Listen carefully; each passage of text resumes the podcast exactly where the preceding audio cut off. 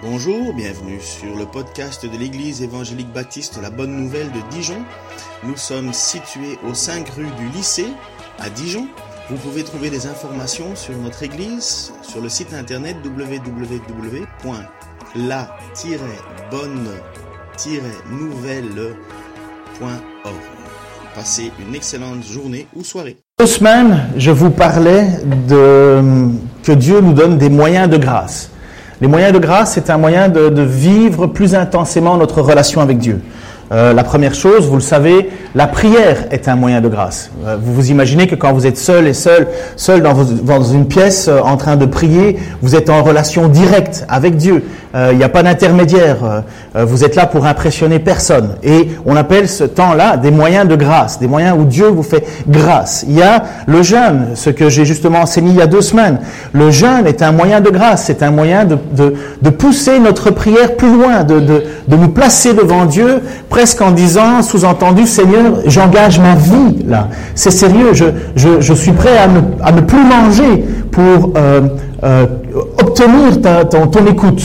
Bien sûr, Dieu écoute, euh, mais nous voyons constamment cette, cette, ce jeûne qui est récurrent dans l'Écriture. Et je, je pense qu'il faut couper les, les, deux qui sont là, Pascal. Ouais, c'est ceux-là. Merci.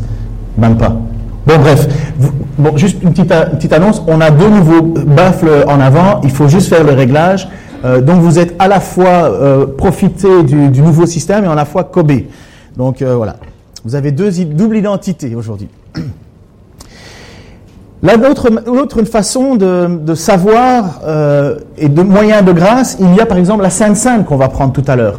La Sainte, c'est ce qui est réservé aux personnes qui croient en Jésus-Christ comme leur Seigneur Sauveur. On le fait en mémoire de lui. Celui qui ne croit pas ou qui n'en a rien à faire, ça sert à rien, laissez passer. Ça va même pas vous nourrir. C'est tellement petit. Mais c'est inutile de le faire en croyant que ça apporte un plus. C'est juste un signe d'obéissance. Comme le baptême est un moyen de grâce aussi. Le baptême est la manière de pouvoir exprimer extérieurement ce qui s'est passé intérieurement. Le plus important, c'est toujours l'intimité avec Dieu. Et aujourd'hui, dans cette même optique, on va voir comment est-ce qu'on peut vivre plus intensément notre relation avec Dieu, justement, cette fois-ci, avec nos finances, avec notre argent. Parce que oui, notre argent est un moyen de grâce envers Dieu, un moyen d'intimité avec Dieu, de la même manière que la prière l'est, de la même manière que le jeûne l'est, de la même manière l'offrande, notre générosité fait partie de notre manière, de notre possibilité de montrer à Dieu notre foi. Vous savez que Jésus, si je devais parler autant d'argent que Jésus l'a fait, il faudrait prêcher un message sur six, donc puisqu'on a 52 dimanches, un message sur six devrait aborder les sous puisque Jésus ne s'est jamais privé de parler d'argent, Dieu non plus. C'est juste qu'aujourd'hui, dans notre société, mais évidemment, si on parle d'argent, ben on va dire, ah, tiens, c'est une secte. Oui, mais euh, l'Église a toujours été une secte. L'Église de Jésus-Christ a toujours été une secte, la véritable Église. Mais maintenant, qu'est-ce qu'on entend par secte? C'est quelque chose qui ne fait pas partie de la grande lignée. C'était toujours un petit reste. Elle a toujours été persécutée, cette Église. Mais la question au sujet de l'argent, elle a toujours été là, elle a toujours été présente. Et on va le voir, et mon objectif ce matin avec vous, c'est de regarder où et comment on place notre relation avec l'argent dans la, vie chrétienne sous le regard de Dieu. Si l'on lit euh, Matthieu chapitre 6, et je l'ai coupé en plusieurs parties, voici comment Jésus va parler euh, de ces fameux euh, euh, hypocrites quelque part qui veulent jeûner, ils veulent que ça se voit, lorsqu'ils prient, ils veulent que ça se voit, et lorsqu'ils donnent de l'argent, ils veulent que ça se voit. Prenez garde de ne pas accomplir devant les hommes, pour vous faire remarquer par eux, ce que vous faites pour obéir à Dieu. Sinon, vous n'aurez pas de récompense de votre Père céleste. Ainsi, lorsque tu donnes quelque chose aux pauvres, ne claironne pas partout. Ce sont les hypocrites qui agissent ainsi, dans les synagogues et dans les rues, pour que les, autres chantent leurs louanges. Vraiment, je vous l'assure, leur récompense, ils l'ont d'ores et déjà reçue. Quant à toi, si tu veux donner quelque chose aux pauvres, que ta main gauche ne sache pas ce que fait ta main droite. Que ton aumône se fasse ainsi en secret, et ton Père qui voit dans le secret te le rendra. Ton Père qui voit dans le secret te le rendra. Et ce qui est important ici, c'est de bien voir... Ce qui est important ici, c'est de bien voir qu'il y a une difficulté, une, une obligation. Ne faites Ça va pas se passer comme ça, là. Moi, j'aime bouger. Euh, obéir à Dieu. Ne faites pas devant les hommes ou vous faire remarquer ce que vous faites pour obéir à Dieu. Le problème, ce n'est pas de le faire, c'est la manière de le faire. Le problème aujourd'hui, euh, bien souvent, c'est que... Bon, je vais y arriver, je suis déjà à ma conclusion, ça va aller trop vite, vous allez être étonné que j'ai fini si vite. On continue notre, notre texte toujours dans Matthieu 6, mais maintenant on est au verset 19. Ne vous amassez pas des richesses sur la terre où elles sont à la merci de la rouille, des mythes qui rongent ou des cambrioleurs qui percent les murs pour voler. Amassez-vous plutôt des trésors dans le ciel où il n'y a ni rouille ni mythe qui rongent, ni cambrioleurs qui percent les murs pour voler. Car là où est ton trésor, là est aussi ton cœur. Peux vous assurer que si je vous donnais 10 euh, 000 euros et je vous les mets dans votre poche, vous n'allez pas marcher de la même manière en rue. Hein. Même si personne ne sait que vous avez cet argent-là en poche, vous allez commencer à stresser euh, parce que justement, l'argent a un pouvoir sur nous. C'est pour ça qu'il dit, là où est ton trésor, là sera aussi ton cœur. Les yeux sont comme une lampe pour le corps. Si donc tes yeux sont en bon état, ton corps entier jouira de la lumière. Mais si tes yeux sont malades, tout ton corps sera plongé dans l'obscurité. Si donc la lumière qui est obscurcie en toi, euh, euh, qui, est en toi est obscurcie, dans quelle ténèbres profondes tu te trouveras. Ça, c'est vraiment l'idée de dire, mais comment est-ce que tu, où est-ce que tu places l'argent dans ta vie? Et maintenant, la, la, suivant, s'il te plaît. Nul ne peut être en même temps au service de deux maîtres. Ou bien il détestera l'un et aimera l'autre, ou bien il sera dévoué au premier et méprisera le second. Vous ne pouvez pas servir euh, en même temps Dieu et l'argent. Wow, c'est quand même encore une fois des paroles de Jésus qui, sont euh, euh, claires. Hein. Elles nous mettent devant une responsabilité. Et dans notre vie de tous les jours, ben, où on le place, notre relation à l'argent? Il n'y a personne ici qui peut dire j'en ai pas besoin. On, a tous besoin d'argent. Ne fût-ce que pour avoir un, loyer, un, logement, on a besoin. Puis une fois que tu as ton logement, il faut du chauffage. Une fois que tu as ton chauffage, il faut au moins faut de l'eau. Une fois que tu as de l'eau, il faut au moins de l'électricité. En général, ça marche ensemble. Après ça, tu as la, ville qui te remercie de vivre chez eux. Ils te demandent une taxe d'habitation. Au Québec, on appelle ça une taxe de bienvenue. Euh, donc euh, tu arrives dans une ville, tu reçois une taxe de bienvenue, tu peux déjà lâcher 3 000 ou 4 000 dollars juste parce que tu as décidé d'aller vivre là. Alors euh, voilà, c'est une manière de dire que tu es content apparemment. Et après ça, vous avez encore les travaux qu'il faut faire sur la maison. Il faut l'entretenir, vous payez des charges. Et puis après ça, enfin vous savez que ça coûte, ça coûte, ça coûte, ça coûte. Donc il n'y a personne ici qui peut dire mais je peux vivre sans, sans argent. Non, on en a. On en a. Et on en a besoin. Et on a besoin de cet argent et on a besoin de travailler pour cet argent. C'est pour ça que euh, Paul, dans l'Épître aux Galates, il le dit, celui qui ne veut pas travailler ne mange pas non plus. Ça, c'est un bon petit rappel. Je ne sais pas qui va m'entendre à, travers ce message aussi sur Internet, mais le chômage n'est pas du tout une, position que Dieu a considère comme étant normale. C'est une grâce dans notre pays, dans notre société, mais il faut vouloir travailler.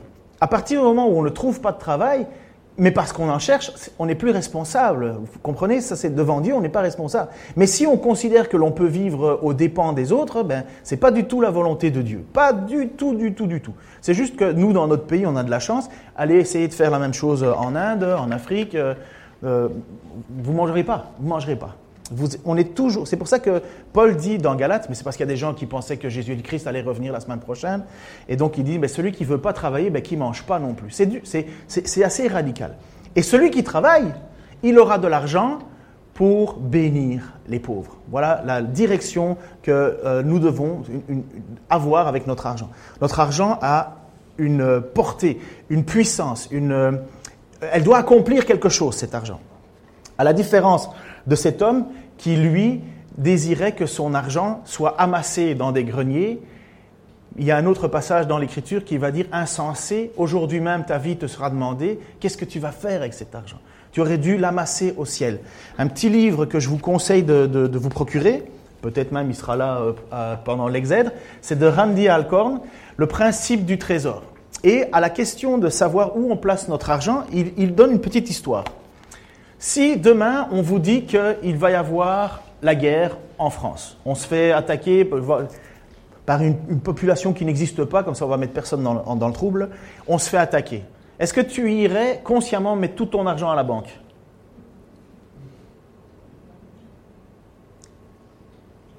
Entre vous et moi, il y a votre bouche. Alors, est-ce que vous iriez placer votre argent à la banque en sachant que l'ennemi arrive? Ben non, pourquoi? Parce que ton argent, il vaut plus rien. Euh, il, sera, il, sera, il, aura plus de valeur, la banque ne pourra plus t'assurer quoi que ce soit. Tu iras placer ton argent. Par contre, on te dit, vous savez, l'Australie serait un pays où il n'y aura jamais la guerre. Tu vas placer où ton argent? Ben, En Australie. Évidemment, parce que tu veux placer ton argent à l'endroit où, une fois que la guerre est finie, ben, tu peux le récupérer, ton argent.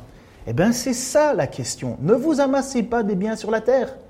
Ça va brûler, ça va partir. Et c'est certain, amassez-les plutôt au ciel. Parce que là, il n'y a personne qui peut attaquer ton argent. Où est-ce que tu placerais ton meilleur dépôt? Je pense qu'on va vivre pour les plus vigoureux une centaine d'années. une centaine d'années en n'ayant pas beaucoup de sous, ça va. Mais une éternité, c'est plus long.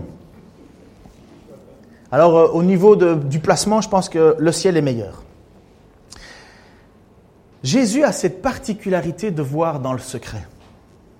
Et c'est ce qu'il dit hein, dans, le premier passage qu'on a lu. Prenez garde d'accomplir devant les hommes pour vous faire remarquer par eux ce que vous devez, ce que vous faites pour obéir à Dieu. Mais au contraire, quand tu fais ton aumône, que ta main gauche ne voit pas ce que ta main droite fait, et ton Père qui voit dans le secret te le rendra. Jésus voit dans le secret.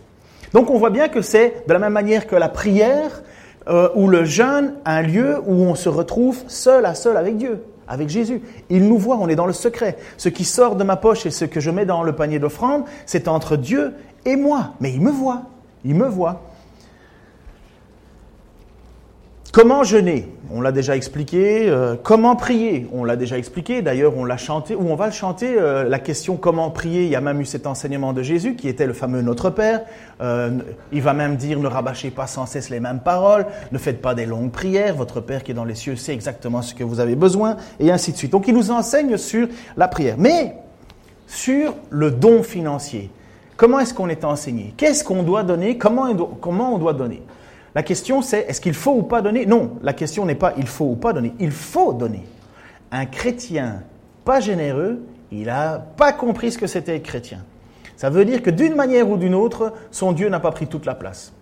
Je ne sais pas s'il y a des, des, férus d'histoire ici, mais je sais qu'il y a un, roi euh, euh, qui s'était fait baptiser et au moment de son baptême, il avait décidé de lever son épée et qu'il ne voulait pas faire baptiser son épée.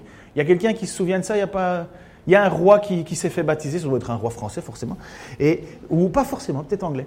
Et euh, il avait, au moment de se faire baptiser, parce qu'il avait donné, il voulait devenir chrétien, il a décidé de, lever son épée pour ne pas la faire baptiser, parce qu'il disait, avec cette épée-là, je vais accomplir la justice. Donc euh, dans sa tête, vous imaginez déjà la compréhension de ce que c'est que le baptême. Eh bien, beaucoup de gens disent que pour les chrétiens, ce que l'on fait, c'est qu'on lève pas notre épée, on lève notre portefeuille. Parce qu'on veut bien que Dieu touche à beaucoup de choses, mais en général, le portefeuille, on a de la difficulté. Et je sais de quoi je parle. Hein. Euh, pendant tout un temps, moi, euh, j'arrivais au culte euh, comme ça, les mains dans les poches, et puis alors quand l'offrande arrivait, je faisais ouf, mince, j'ai oublié. Par contre, je peux vous assurer que j'avais pas oublié mon argent pour aller boire un verre la veille. Hein. Mais bref, Dieu transforme nos cœurs petit à petit et, aussi parce que j'ai eu, au fur du temps, une certaine révélation de ce que Dieu attendait de moi. Révélation, ce n'est pas, pas, le ciel qui s'est ouvert, c'est que j'ai ouvert la Bible. J'ai lu ce que Dieu voulait, ce que Dieu attendait. Puis je me, suis, je me suis mis face à face avec ce Dieu qui voit dans le secret. Alors comment donner Que donner? Un jour, Abraham va faire la guerre euh, contre un certain roi euh, Léomer, je ne sais plus trop quoi, on va le lire dans de suite, euh, Kédor Laomer. Il va faire la guerre contre un homme qui a emprisonné Lot et il va le délivrer. Voici l'histoire, Genèse 14, 17, 20. Lorsqu'Abraham revint après avoir battu Kédor Laomer, voilà, et les rois qui étaient avec lui, le roi de Sodome vint à sa rencontre dans la vallée de Chavé, qui était la vallée royale.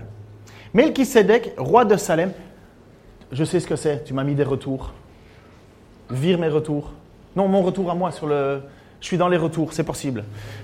Alors, Melchisedec, pardon, hein, mais je vous ai dit, ça me, ça me prend la tête. Melchisedec, roi de Salem, qui était prêtre du Dieu très haut, apporta du pain et du vin. Qui est Melchisedec? Il sort de n'importe. On ne sait pas. On ne sait pas d'où sort Melchisedec. Abraham. Euh, Abraham, il ne connaît pas Dieu encore vraiment, très peu. Hein. il n'y a pas de culte qui se font à Dieu. Euh, n'a pas reçu les tables de la loi. C'est Moïse, c'est bien plus tard. Mais il y a un homme qui arrive. Il s'appelle Melchisedec. Ça veut dire prince de paix, euh, euh, roi de Salem, prince de roi de Salem. Melchisedec, il vient et il amène quoi? Du pain et du vin. Et là, qu'est-ce que fait Abraham? Après avoir battu Kader Leomer, pris tout le butin et ainsi de suite Il bénit Abraham et en disant que le Dieu très haut qui a formé le ciel et la terre bénisse Abraham et béni soit le Dieu très haut qui t'a donné la victoire sur tes ennemis. Et Abraham lui donna le dixième du butin. Boum, le dixième du butin. Certainement le dixième de tout ce qu'il possède. Mais voilà que un homme arrive, Abraham ne sait ni d'où il vient ni d'où il va, il se présente juste comme étant un serviteur de l'Éternel, et puis naturellement Abraham lui donne le dixième. Ça vous arrive tous les jours, ça? Vous avez un gars qui sonne à la porte en vous vendant un petit calendrier avec des pompiers et compagnie. Vous savez pas qui c'est. Pouf, vous donnez, enfin, prends 10% de tout ce que j'ai. Faites ça, vous Je sais qu'on parle d'argent et compagnie, mais dites non, parce que personne ne fait ça, quoi. Non, moi, je ne viendrai pas à l'idée de, de quelqu'un que je ne connais pas qui... Mais pour Abraham, il l'a fait. Il l'a fait. Vous verrez un peu plus tard que Melchisedec, euh, c'était un homme qui est au-dessus, enfin, au-dessus de tout ce qu'on peut imaginer. Il était prêtre avant, avant même la, descendance d'Aaron. Lisez Hébreu si ça vous amuse. Euh, non, ça doit être génial. Mais vous allez comprendre que Melchisedec, c'est un personnage important. C'est comme presque une théophanie. C'est un mot compliqué pour dire simplement une apparition de Dieu sur terre. Euh, à un moment donné, peut-être que Abraham, et c'est une supposition, Abraham s'est retrouvé devant Jésus, euh, prince de Salem, euh, qui vient avec du pain et du vin. Enfin bref, on va, mon but c'est pas de faire l'étude de l'épître aux Hébreux ni du cas de Melchisédek, c'est de voir l'attitude de cœur d'Abraham. Automatiquement, il donne 10%. Et c'est de là qu'est venu ce fameux mot, la dîme. La dîme, c'est simplement un dixième, donner un dixième de ses revenus. Et voilà que nous avons alors dans tout l'Ancien Testament cette idée de dîme qui vient. Vous avez remarqué que la dîme vient avant la loi.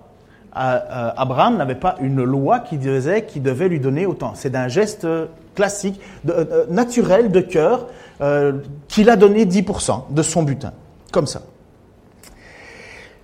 On vient un peu plus loin dans l'histoire, on se retrouve en Matthieu 23, 23. Un jour, Jésus enseigna le peuple au sujet des religieux. Vous savez que Jésus, ne c'est pas qu'il n'aimait pas les religieux, d'ailleurs on voit bien qu'il a une bonne relation avec Nicodème, il n'aime pas l'hypocrisie des religieux. Et il va dire à un certain moment, malheur à vous, pharisiens, hypocrites, euh, spécialistes de la loi et pharisiens hypocrites, parce que vous versez la dîme de la menthe, de la nette et du cumin, ce sont des épices, et que vous laissez ce qui pardon, de plus important dans la loi, la justice, la bonté et la fidélité. C'est cela qu'il fallait pratiquer, sans négliger le reste. Est-ce que Jésus, selon vous, reproche aux pharisiens et aux spécialistes de la loi de donner 10% du cumin, de la dîme et de la nette? Il reproche quoi, à votre avis, dans ce passage-là? Une idée? Je tente ma chance, à chaque fois j'essaye de vous faire parler, je dis, à un moment vous allez craquer, quoi. C'est pas possible, vous allez répondre d'une seule voix peut-être même un jour. En fait, les pharisiens, ils se disaient quoi? Et c'est quoi qu'ils faisaient?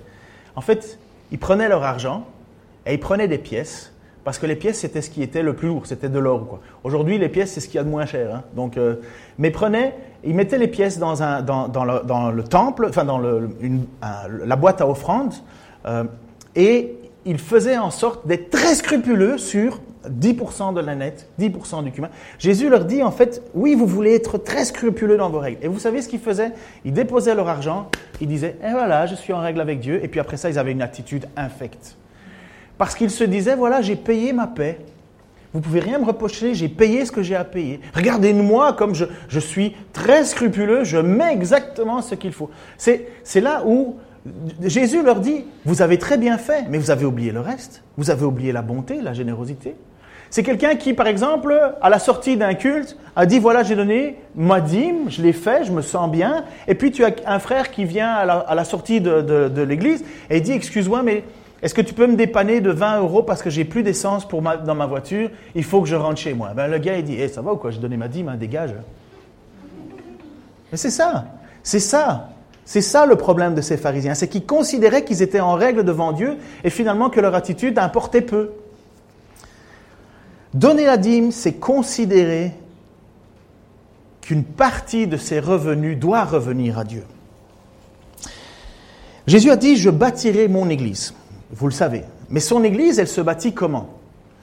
Un jour, il y a un vieux pasteur qui a dit un truc euh, qui était génial. Il a dit, euh, euh, Dieu n'a pas d'autre porte-monnaie que notre poche.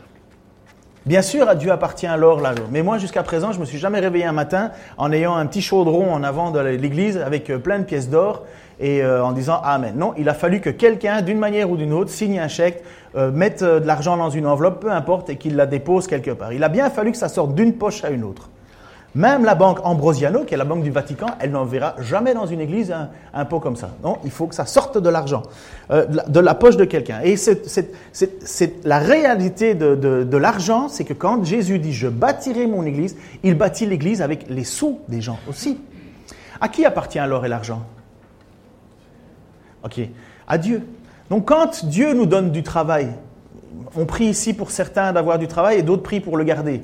Euh, on remercie Dieu de nous avoir donné du travail. Lorsqu'on est à table, on remercie Dieu de quoi? D'avoir mis de la, nourriture sur notre table. Même si nous avons travaillé pour, nous savons très bien que tout vient de Dieu. Et un jour, j'étais avec ma fille, Damaris, je ne pense pas qu'elle se souvienne de ça, on était au Canada, et je lui, on lui parlait, euh, on parlait de, la dîme, justement. Et, euh, euh, et alors, à un certain moment, je, lui dis, mais tu vois, nous, Dieu nous pousse à, nous, à donner, enfin, Dieu nous, nous convainc de donner une partie de notre argent. Et elle dit combien il faut? Je dis ben tu vois mets tous tes doigts comme ça. Et alors elle met, tous ses doigts. Et je dis enlève un doigt. Et elle enlève un doigt. Et je dis ben ça c'est ce que Dieu veut. Et avec d'un cœur d'enfant elle dit ben c'est pas beaucoup. C'est pas beaucoup. Et eh ben ça c'est la réalité. Sur les dix doigts il y a ça qui va à Dieu. Mais en réalité et ça elle avait très bien compris. Et puis c'est ce que Dieu veut nous faire comprendre, c'est que les dix doigts appartiennent à Dieu. On pourrait lui en donner tout ça ou tout ça, il nous restait juste ça, ça appartiendrait encore à Dieu. Alors on se pose la question dans l'Église, qu'est-ce qu'on fait? Parce que vous avez déjà entendu cette phrase, et je pense que ça a été répété, ce qui est juste, hein, que chacun donne selon ce qu'il aura convenu. Que chacun donne selon son cœur, parce que Dieu aime que quelqu'un donne selon son cœur. Et voici ce qui, pourquoi on dit cela? Parce que c'est tout à fait juste. C'est dans 2 Corinthiens chapitre 9, versets 7 à 10. Que chacun donne comme il aura décidé dans son cœur, sans regret ni contrainte, car Dieu aime celui qui donne avec joie. Il a aussi le pouvoir de vous combler de toutes sortes de bienfaits.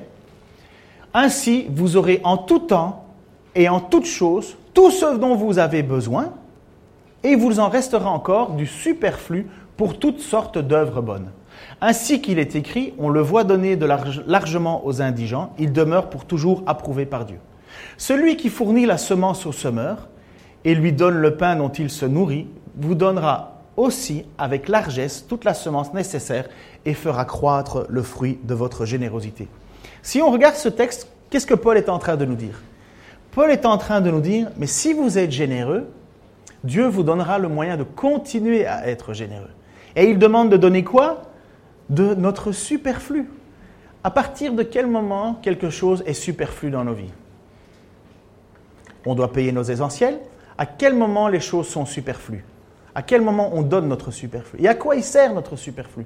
Notre superflu, il aide à combler l'essentiel des gens qui n'en ont pas. Nous avons l'essentiel, nous avons le superflu. Un compte en banque, compte chèque, où on fait dormir de l'argent, c'est du superflu. Il faut raisonnablement avoir une poire, quelque chose comme ça. L'idée, ce n'est pas de nous rendre pauvres, mais il y a un moment là, c'est combien en avoir assez? On avait posé la question à M. Rockefeller à l'époque. J'imagine que déjà le nom Rockefeller, ça vous évoque, euh, c'est pas la pauvreté, quoi. Vous comprenez qu'il en a plus qu'il en faut. Et on lui a posé la question à ce monsieur à l'époque en disant, mais, mais il faut combien pour être riche? Il a réfléchi un petit peu et voilà ce qu'il a dit, toujours un peu plus. Toujours un peu plus. Qui aimerait bien recevoir juste 10% de M. Rockefeller? Vous imaginez avec 10% de M. Rockefeller comme on peut faire déjà pas mal de choses? Enfin bref. Et là, ce que Paul veut dire aux Corinthiens, c'est qu'il dit, mais vous inquiétez pas, le but de Dieu, c'est pas vous rendre pauvre. Le but de Dieu, c'est que ce que vous avez de trop, vous puissiez le partager. Il va citer après ça en exemple le fait que Jésus-Christ lui-même est celui qui s'est dépourvu pour nous donner. Quand on lit Jean 3,16, quelle est la première euh, notion de Dieu? Qui se souvient du Jean 3,16 Là, vous n'avez pas le choix de répondre. Hein. Car Dieu qu'il a Stop Qu'il a On recommence Qu'il a Qu'est-ce que Dieu fait? Il donne. Qu'est-ce que nous devrions faire? Donner. Imaginez que Dieu a tant aimé le monde qu'il a gardé son Fils pour lui-même, afin que vous périssiez dans vos péchés et que jamais vous soyez avec lui pour lui prendre tout son argent. Mais c'est ça, donner. Dieu par nature donne. Dieu par nature donne. Un chrétien par nature prend conscience des problèmes des autres. Les, premiers chrétiens, c'était ça. naturellement, je ne dis pas qu'on va en arriver là, mais, la mécanique devrait nous faire réfléchir. Les premiers chrétiens voyaient bien qu'il y avait des gens qui avaient et des gens qui n'avaient pas, et ils allaient jusqu'à vendre leur maison. Vous savez que l'argent était excessivement important. Euh, demandez à Ananias et si ce n'était pas important la question de l'argent. Pour ceux qui ont oublié qui était Ananias et Zaphira, ce sont des personnes qui vont pour vendre leur maison aussi, voyant qu'il y a un engouement, mais ils décident d'un commun accord entre sa femme et lui de dire voilà, on va, on va le vendre, ils vendent un champ, il n'y a pas de, de, prix dans la Bible, mais voilà, je vous donne une idée, ils vendent le champ 10 000, euros et finalement ils vont devant Pierre parce qu'ils ont envie d'en garder 2005 dans leur poche, ils vont devant Pierre et il dit voilà, on t'apporte et Pierre dit euh, pourquoi tu mens? Il dit, mais j'ai pas menti. Ben oui, tu as menti parce que tu n'as pas vendu le prix que tu étais en train de me dire. Tu l'as vendu plus cher. Bam Le Saint-Esprit le fait mourir. Pouh Je peux vous assurer que déjà là, on va réfléchir à notre dîme, nous. on va se sentir un tout petit peu euh, mis sous pression. Sa femme arrive, donc euh, son, mari euh, des gens le prennent pour aller le faire enterrer. Sa femme arrive, sous certainement entendu, mais où il est où encore une fois mon mari? Et hop, Pierre l'apostrophe en disant Tiens, vous avez vendu à combien votre champ? Ah, ben à 7500. Ah ouais, tu as menti au Saint-Esprit. Bam Elle meurt. je peux vous assurer que là, vous réfléchissez à deux, à deux fois avant de dire n'importe quoi. Qu'est-ce que Pierre lui dit? Vous auriez pu, avant qu'elle meure bien sûr, vous auriez pu vendre le prix comme vous vouliez et décider de donner comme vous vouliez, mais vous avez menti au Saint-Esprit. Et là, c'est la question des sous qui comptent. Notre Dieu voit dans le secret. C'est pas que l'apôtre Paul, Pierre était certainement euh, en train de guetter euh, ce qui avait été donné. Dieu était bien au courant de tout ce qui se passait. Mais voilà, ils ont menti. Alors, donner. Tu as une belle image. Hein. Alors, donner selon le cœur de Dieu. Nous voulons. Euh, tu, veux remettre. voilà, comme il aura décidé. Beaucoup de personnes pensent que, voilà, il faut donner selon ce que l'on ressent, euh, il faut avoir la joie parce que Dieu aime celui qui donne avec joie. Et moi, j'ai déjà entendu euh, des gens qui disent, je donne pas parce que j'ai pas la joie. Oui, mais Dieu accepte l'argent même des pingres. Hein. Euh, le problème, c'est pas la question de comment je me ressens. Moi, je suis désolé, mais moi, quand je vais au magasin, à chaque fois que je passe à la caisse, je suis pas joyeux. Hein. J'essaye de négocier avec la madame à la caisse, mais elle veut pas. Hein. Elle me donne des petits autocollants pour recevoir des plans Pyrex. tu crois que ça m'aide? Enfin bref. Des personnes prennent ce passage-là en disant, mais c'est très subjectif alors. C'est très subjectif. On donne un peu selon son, désir, son, air du temps. Hmm, moi, je vois pas ça.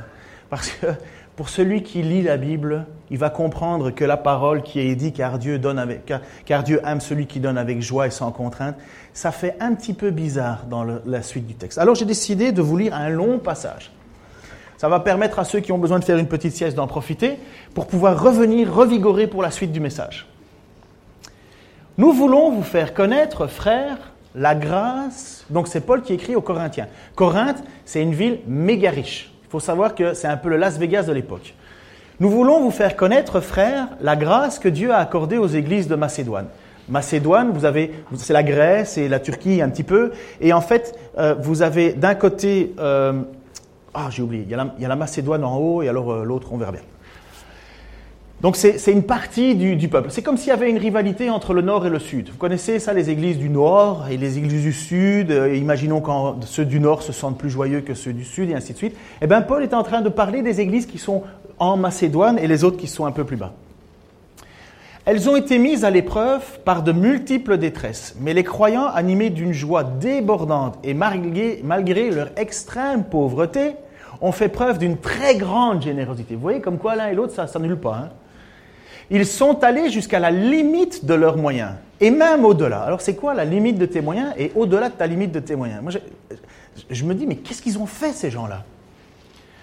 Et, et j'en suis témoin, spontanément, avec une vive insistance, ils nous ont demandé la faveur de prendre part à l'assistance destinée à ceux qui, à Jérusalem, appartiennent à Dieu. Donc il y a une collecte qui est organisée parce qu'à Jérusalem, il y a plein de gens qui n'ont pas de sous, pas de revenus. Vous savez que euh, des gens sont arrivés, ils étaient juifs, euh, ils, arrivent à Jérusalem, boum, ils se convertissent et puis ils deviennent des rejetés de la société. On leur donne plus de travail certainement. C'est une église qui vit, mais vraiment dans, dans le besoin. Et voilà qu'il y a une collecte qui est organisée pour envoyer des sous.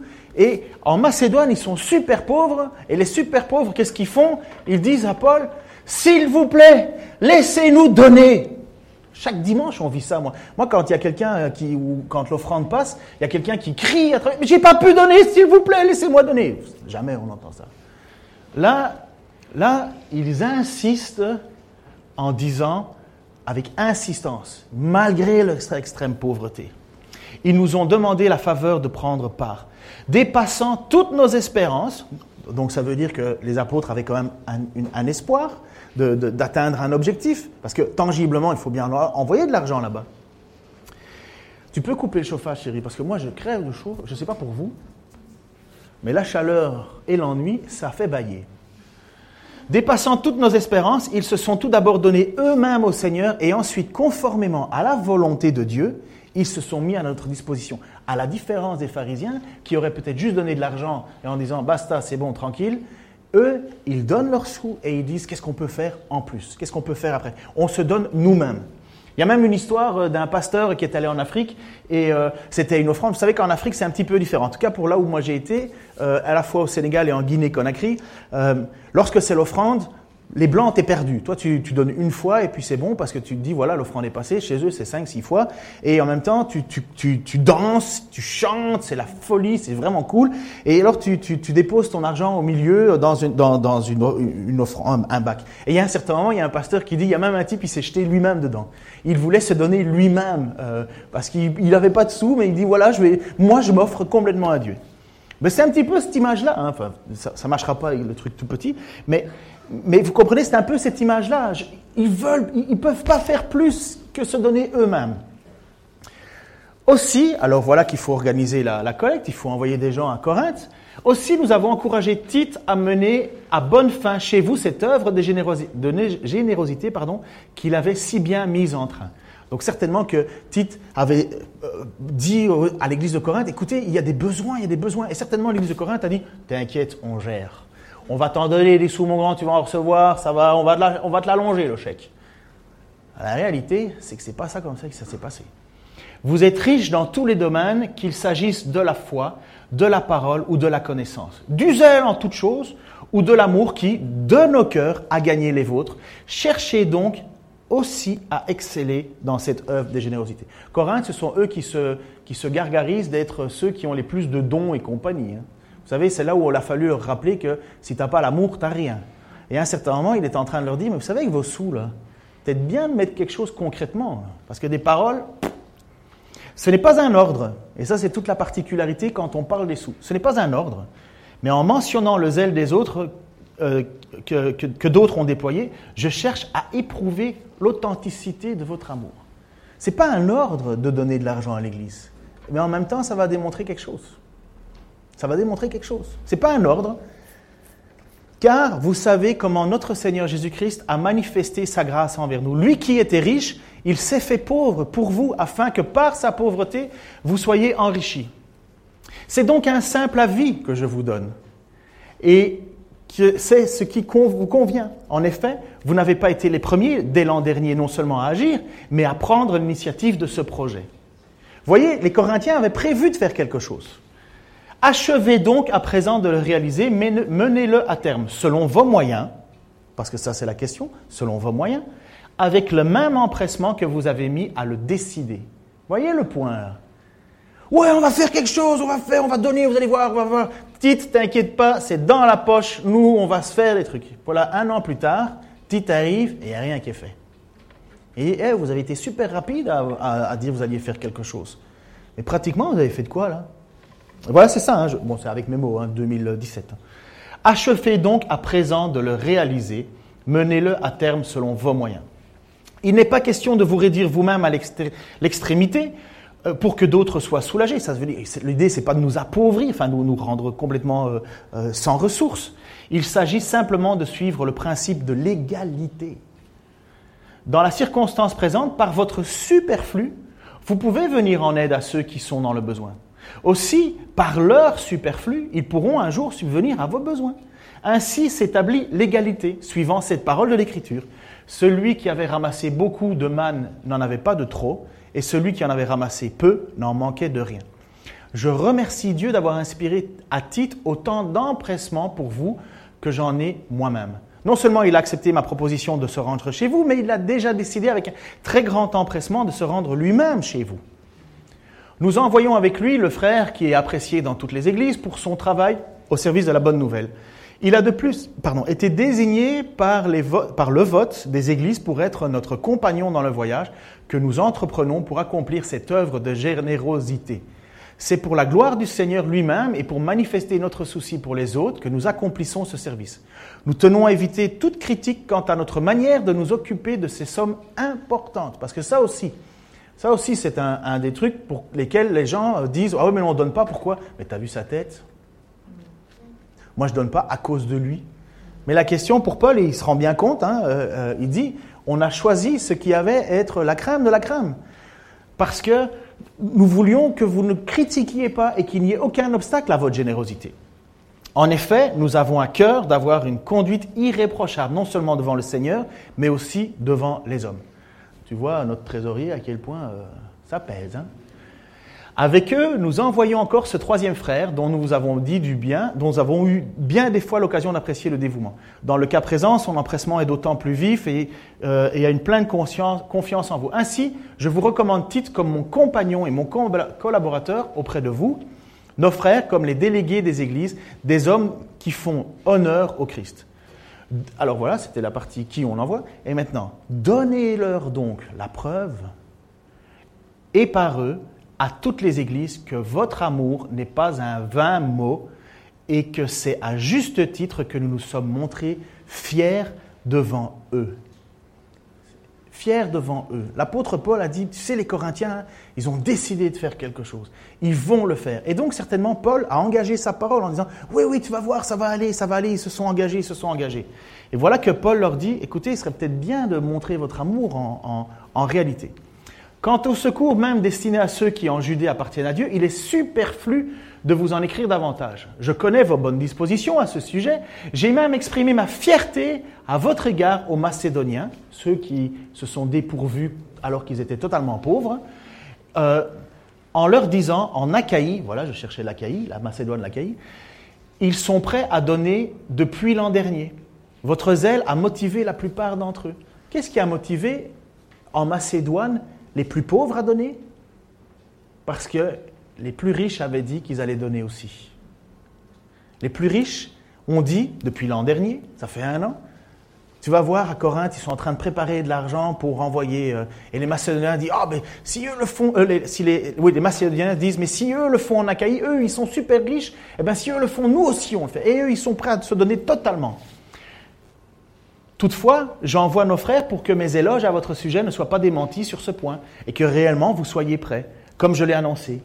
Autrement, si les Macédoniens m'accompagnaient et ne vous trouvaient pas prêts, ma belle assurance tournerait à ma confusion pour ne pas dire la vôtre. Vous voyez Et maintenant, il y a ce passage qui dit j'ai donc jugé nécessaire d'inviter ses frères à me devancer chez vous pour organiser par avance cette collecte que vous avez promise. Ainsi, elle sera prête à mon arrivée et sera l'expression d'un don libre et généreux et non pénible et forcé, car Dieu aime celui qui donne avec cœur. Alors, à votre avis, est-ce que l'apôtre Paul leur donne beaucoup de choix? Donc, vous comprenez que sortir un passage de son contexte et dire car Dieu aime qu'on donne avec joie, hein, donc je donne ce que je veux, c'est pas vraiment ce que l'apôtre Paul est en train de montrer. L'apôtre Paul, il est en train de dire, vous avez pris un engagement,